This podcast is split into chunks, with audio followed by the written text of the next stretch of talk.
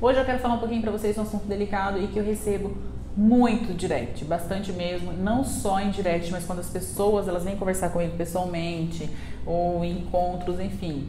Porque tem se falado muito, tem se vivenciado muito e tem presenciado muitos casos sobre suicídio, depressão, ansiedade. Como que a sociedade vive, né?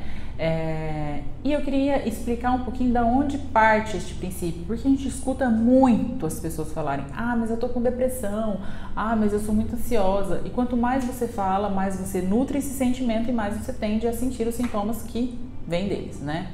Então, a depressão ou o síndrome do pensamento acelerado, que é ansiedade. Qual que é o mal do século? Bom, vocês já devem ter escutado muito falar sobre isso e hoje nós vivenciamos estatísticas e eu quero falar um pouquinho para você sobre o que a Organização Mundial da Saúde, a OMS, fala a respeito. São dados realmente estatísticos que 20% da população sofre com a depressão, que é uma doença que está muito atrelada ali ao SPA, né, que é o síndrome de pensamento acelerado, vulga ansiedade, porque se você vive ansiosa, você vive pela expectativa, você vive se frustrando, você é um caminho que te leva, é o caminho mais largo para a depressão. Então, a Organização Mundial da Saúde hoje é, tem como base isso já estudos de alguns anos atrás, mas isso tem crescido bruscamente, assustadoramente que 1,4 bilhões de pessoas, ou seja, 20% da população sofre com a depressão. Em contrapartida, nós temos aí mais de 80% da população que sofre com síndrome de pensamento acelerado, que dá aí é, os seus 80% da ansiedade. Por que, que eu estou falando isso? Porque é muito importante a gente separar as coisas. Nós vemos hoje fulano, ah, fulano está um pouco mais quieto, fulano está depressivo. Ai, fulano é ansioso. A gente tem que tomar um pouco de cuidado quando a gente menciona e quando a gente aponta, se a gente não conhece nem a si mesmo, quem dirá conhecer o outro. Então, e é isso que eu quero falar sobre é, essa questão do autoconhecimento que eu bato todos os dias na tecla. Enfim, eu tô aqui fazendo esse vídeo justamente para alertar e para mostrar o quão importante é essa questão do autoconhecimento. E se você não viu um vídeo meu, tem um vídeo meu no IGTV e tem também vários outros vídeos aqui que eu menciono que eu tive duas crises depressivas e eu posso afirmar com todas as letras que eu tive, mas que eu consegui vencer e consegui sair. Então, se eu consigo, você que talvez esteja assistindo esse vídeo também vai conseguir, né? Então, assim, o que, que eu quero falar sobre a depressão? A depressão é, tem aumentado cada vez mais, principalmente em jovens, e eu falo que o quadro depressivo ele já inicia já na juventude e se estende aí pelo resto da, de nossas vidas, né? É, todo mundo está sujeito e o porquê que é importante tanto essa questão do autoconhecimento? Porque quanto mais eu me autoconheço, mais eu me percebo, mais eu consigo fazer o meu mapeamento, mais eu consigo me distanciar desses quadros de SPA, de síndrome do pensamento acelerado, eu consigo me distanciar do quadro depressivo. É, hoje a gente vive uma sociedade extremamente consumista, extremamente imediatista. E eu até lembrei agora de falar algo para vocês que isso afeta bruscamente. Você pode falar para mim, Paula, é, de fato, quando eu for falar isso para você, você vai lembrar de alguém, ou quiçá até mesmo de você. É, hoje em dia, nós vivemos uma sociedade que parece ser e parece ter. Por que, que eu vou falar isso? Séculos atrás, não muito longe, você vai lembrar disso, que nós estamos falando de repente dos nossos pais, que está dos nossos avós, é, era uma sociedade em que nós éramos, é, vou qualificar assim, ó, em três, em três etapas. Era uma sociedade que eles eram do ser. Por que ser? Ah, porque o fulano é da família tal. Então ele, por exemplo, ah, Paula, você conhece a Paula lá da a filha do Valdelino, ou a filha da Vilsa, ou a fulano, neta de fulano, da família Nascimento? As pessoas elas mencionavam, principalmente numa cultura interiorana, né? as pessoas do interior, as pessoas mencionavam assim, fulano é da família de tal. Então ele era valorizado, então se você quisesse, de repente, tivesse um relacionamento com amoroso é, com alguém, ou tivesse conhecendo alguém, o pessoal conhecia você através da família. E isso era muito tradicional, né? Então até hoje você vê, assim, ah, fulano é de família de, de ciclano, é, ai, família tradicional da cidade. Enfim, as pessoas elas eram, elas tinham esse valor por ser quem elas eram, por ser da família tal. Com o passar do século, da décadas, passaram, passamos ao ter. Então a gente pula do ser para o ter. Como assim, Paula? o ter ter fazendas, ter casas, ter bens móveis, ter bens imóveis. As pessoas elas eram valorizadas pelo trabalho delas e o que elas conquistaram. Então, se elas conquistaram fazendas, deixa eu só te trocar, baixar o celular aqui. se elas conquistaram fazendas, se elas conquistaram bens materiais, se elas conquistaram isso, elas eram valorizadas. E não era uma sociedade em que a gente fala, nossa, só porque fulano é rico. Não, elas eram valorizadas porque, poxa, fulano batalhou a vida inteira, olha, conseguiu comprar uma casa, tá bem, tem um carro. Elas eram, eram valorizadas por esse ter. Com o passar dos, da década, isso a gente fala de 10 anos, é muito pouco e muito, é, muito recente as pessoas passaram a se importar principalmente por quê? Por conta das redes sociais. Então, pessoas eram, entramos por um, nós vivenciamos hoje um momento de parecer ter ou parecer ser, quiçá parecer ter e ser. Por quê? Porque na, no Instagram hoje, no Facebook, nas redes sociais, a gente demonstra aquilo que a gente acha conveniente. Então, eu pareço ter dinheiro, eu pareço ser feliz, eu pareço ser bem-sucedida, eu pareço ter uma família linda. E foi por isso que eu coloquei esses dias aqui no Instagram para vocês. Parem de olhar para a grama do vizinho que sempre é mais verde e achar que a sua vida é uma porcaria, porque ela não é, porque isso te traz o síndrome do pensamento acelerado que te leva para a depressão.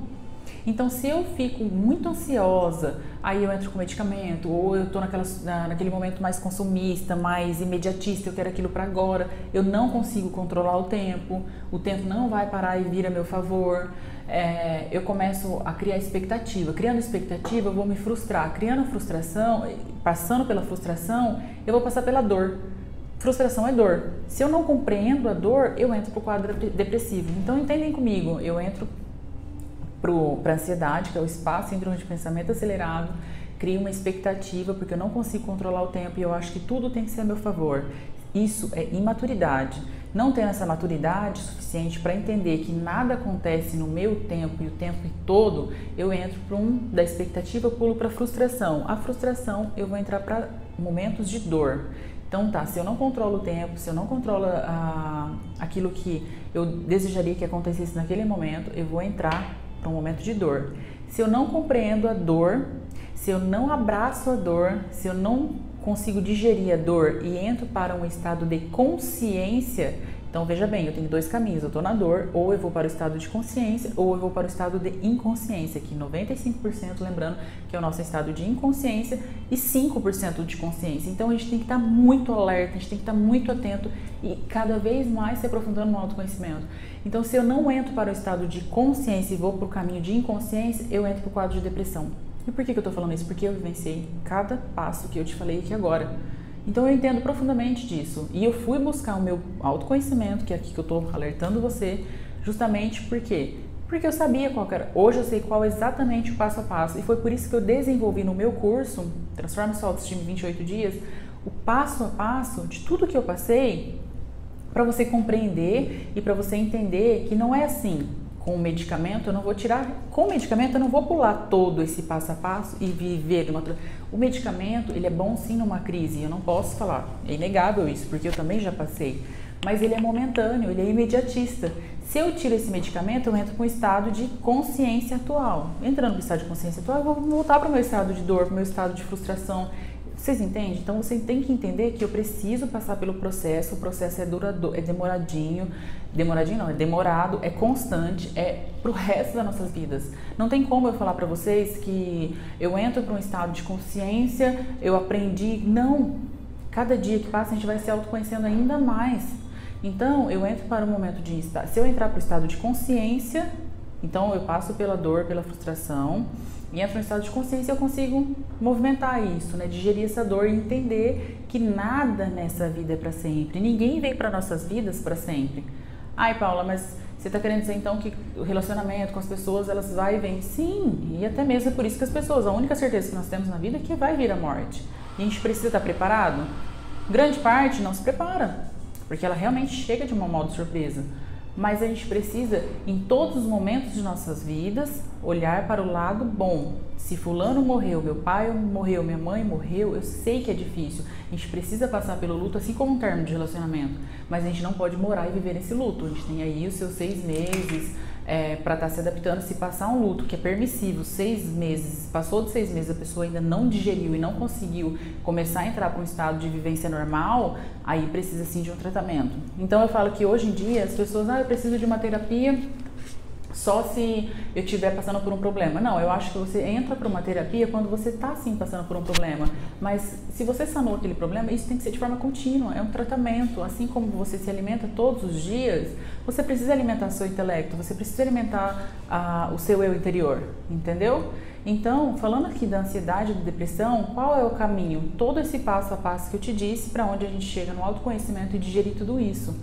Como a gente vive uma sociedade que posta tudo o que não é, então, eu não sou mais feliz do que fulano porque fulano tem dinheiro. Não, você pode chegar até a vida do fulano com aquele mesmo tanto de dinheiro que ele tem. Você vai ver que a felicidade não está no ter. Não está no ter. A felicidade está no seu ser, no seu interior. Então, procurar se autoconhecer cada vez mais. Eu já falei para você dos três passos de autoconhecimento que eu mais sou a favor, que é terapia, se perceber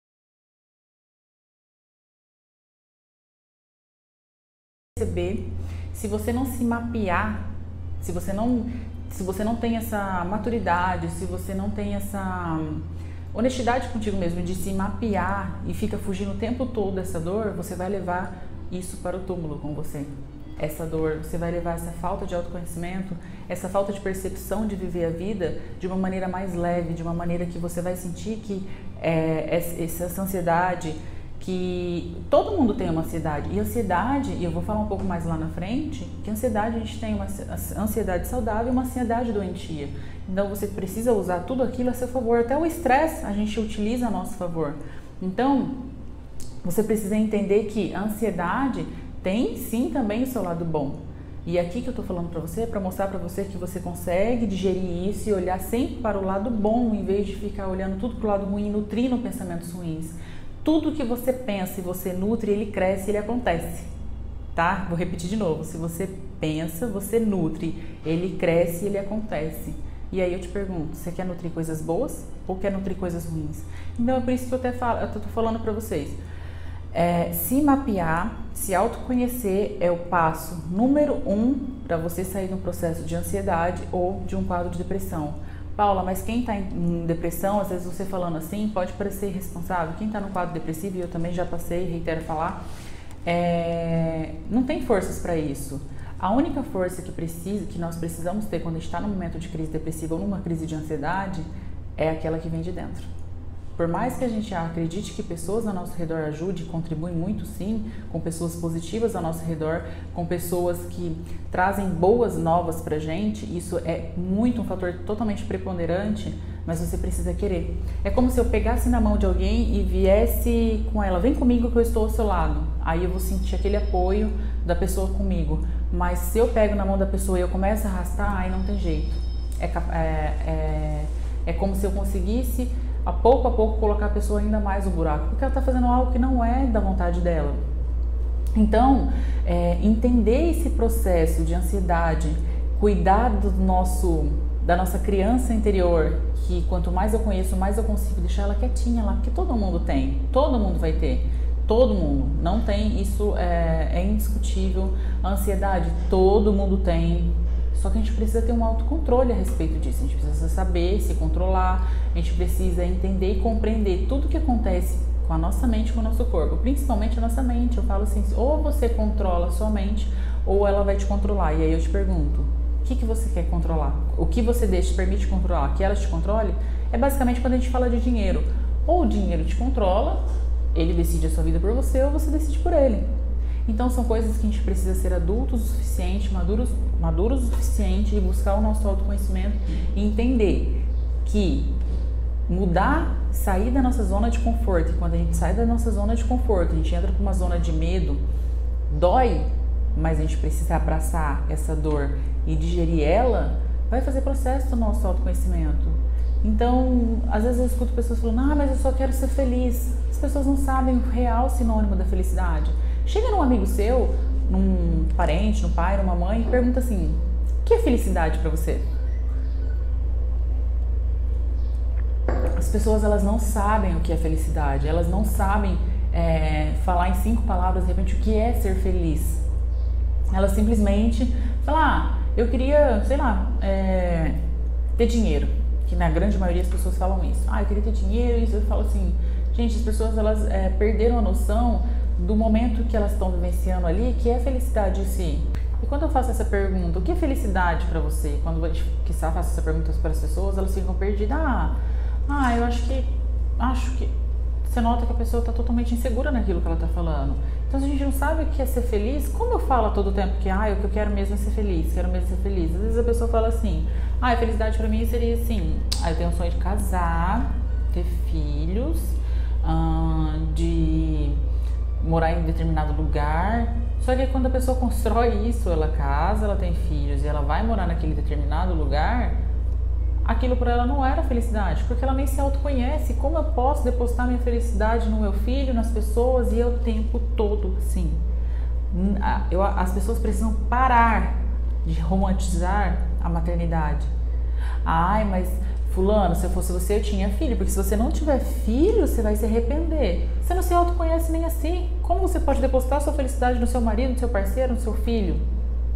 E como você pode, pior ainda, você sente que você não é segura, você sente que você não tem uma autoestima equilibrada, você não se sente segura, você não se sente é, com o amor próprio alinhado. E como você pode, como você ousa falar para outra que ela precisa ter filho, que ela precisa da maternidade para se sentir completa. Você precisa se sentir completa primeiro consigo, para depois se sentir completa e ter uma soma com seu parceiro e aí então pensar em colocar o filho no mundo. Se você não administra as suas próprias emoções, como você vai administrar a emoção do seu filho? Como você vai ensinar o seu filho que ele precisa ser seguro, ter autoestima, se você não sabe o meio, se você não sabe o caminho para isso? Os nossos problemas iniciaram na infância. E o problema maior ainda é que a gente nutre a nossa criança interior ao longo de nossas vidas, ao longo de nossa adolescência, ao longo de nossa vida adulta. E vida adulta não quer dizer vida madura, com maturidade, e que eu tenho essa percepção. Antes de você precisar falar para o outro que ele precisa de determinadas coisas, se mapeie, olhe para dentro de si. E aí eu quero fazer uma analogia e te perguntar o seguinte: quanto tempo você faz a sua limpeza corpórea? Você toma banho, por exemplo, 24 horas em 24 horas? Quantas vezes por dia você escova os dentes? De 4 a 6 horas por dia?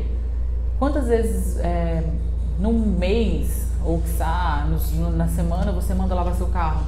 E agora eu quero te fazer uma pergunta: quantas vezes no dia você cuida das suas emoções? Daquilo que você está falando, daquilo que você está ouvindo, daquilo que você está nutrindo, daquilo que você está indicando ou aconselhando para o outro.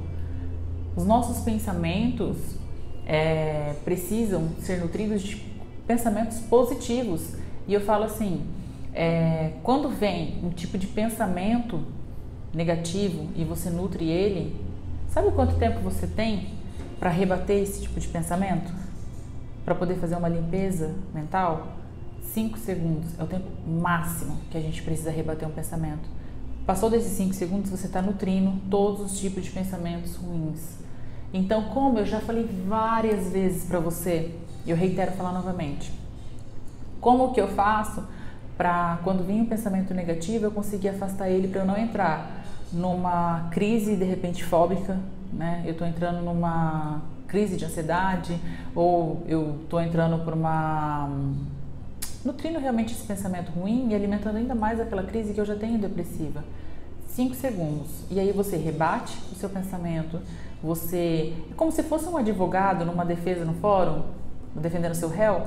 É exatamente isso. Ó, esse pensamento veio e fala que é quando o anjinho de Abim fala com a gente. Então, o, às, vezes as pessoas falam assim: ah, fico pensando, ah, eu vou. Não, eu não vou, não. Em outro vídeo eu já falei pra você que às vezes a gente fica assim, aonde traz essa crise de ansiedade eu fico pensando assim: ah, mas ele deve ter atrasado porque deve ter acontecido alguma coisa. Não, não aconteceu alguma coisa. Ele deve ter atrasado por um percurso, sei lá, às vezes o tempo não está contribuindo, às vezes teve um trânsito no meio do caminho. Vamos esperar mais um tempinho. Quando você olha para essa ótica, é como se eu conseguisse ver a claridade e o céu limpo, e é como se eu visse uma tempestade e um céu totalmente escuro. Vocês percebem a real diferença nisso? O que as pessoas não entendem é que quando vem esse tipo de pensamento, a gente precisa rebater e não nutrir. Eu falo que o nosso eu ele é muito lento, a nossa mente ela é muito lenta quando vem esse tipo de pensamento, porque a nossa mente é mais tendenciosa a isso. Então eu falo que é, vira esse pensamento autopunitivo, perturbador, que coloca a gente em estado fóbico, a gente precisa rebater ele o tempo todo. E aí eu falo que é, a nossa mente ela faz exatamente o contrário do que deveria ser feito. A gente grita no, no, lado de fora, a gente rebate, a gente demonstra nossas emoções e se cala no lado de dentro, nossa mente, no nosso eu interior. Então, a gente precisa aprender a administrar as nossas emoções, porque assim, para entender um pouquinho melhor, se nós tivemos uma infância mais agitada, né, os nossos pais eles não tiveram essa essa educação emocional que hoje nós temos grande oportunidade principalmente o tempo todo em redes sociais. Você está aqui assistindo um vídeo meu, seu pai não teve essa oportunidade, sua mãe não teve essa oportunidade. E aí, é, eles não sabiam exatamente, eles sempre, tudo, tudo que nós fazemos, tudo que nossos pais fazem, é tentando acertar, né? Então acabam errando, mas tentando fazer o seu melhor. E assim como nós, a gente vai errar nas nossas vidas, mas a gente está tentando dar o nosso melhor. Então, se a gente viveu numa infância extremamente. E eu falo assim: o trabalho que eu faço, a percepção que eu tenho é que tudo é construído desde o nosso nascimento. Tá, mas se os nossos pais deram o nosso melhor, nós não lá nós não tivemos a oportunidade é, de valorizar o nosso autoconhecimento, hoje é a nossa oportunidade. Existem duas melhor data para se fazer algo. Uma foi ontem e, e a segunda melhor data é hoje. Então, se a gente tem essa, esse acesso mais fácil do autoconhecimento, a gente precisa entender que se lá no passado é, eu já tive uma infância agitada, de perturbada, de muitos gritos, emoções afloradas, eu preciso colocar ela hoje em estado de consciência e conseguir trazer maturidade para isso. Nós falamos hoje de grandes profissionais e eu já tive, você com certeza também tem acesso a pessoas que falam sobre maturidade, psicólogos, pessoas que trabalham com mentes, pessoas que trabalham com mudança de mindset, coaches, assim como eu também. E você fala com grandes profissionais e quando você critica ele em algo, ou quando você alguém aponta alguma coisa, ou quando você percebe uma falta de maturidade, o egocentrismo tanto fala mais alto que a criança dele vem aflorando de forma assim repentina e muito brusca. Eles não aceitam, trabalham com maturidade, mas não aceitam ser criticados, não aceitam, não sabem ser contrariados e realmente coloca toda mostra a sua criança interior. Então, é, lidar com pessoas que cons não conseguem administrar suas emoções, não conseguem se mapear, que é daqueles, né, dos, dos três processos de autoconhecimento, terapia, auto, autoconhecimento, em livros, é, vídeos, busca de cursos, e o terceiro seria sua percepção, que para mim é um dos mais importantes, se você não consegue administrar e mapear suas próprias emoções, como que você vai cuidar disso? E eu vi uma pesquisa uma vez que mostraram que foram feitas pesquisas, no, foram perguntados a grandes empresas se elas possuem seguro de vida. Grande, grande parte, 90% dos executivos levantaram a mão que sim, que eles possuem seguro de vida. Mas quando o palestrante perguntou para eles, vocês possuem seguro emocional? Ninguém teve a ousadia de levantar a mão. Porque as pessoas é, administram grandes empresas, mas esquece que a mais importante das, de todas as empresas é o nosso eu interior. E é aquela que nunca pode vir à falência. Pode vir qualquer outra empresa física à falência, mas nosso eu interior é inadmissível. É inaceitável que ele venha à falência. E aí eu quero te perguntar: você tem seguro emocional?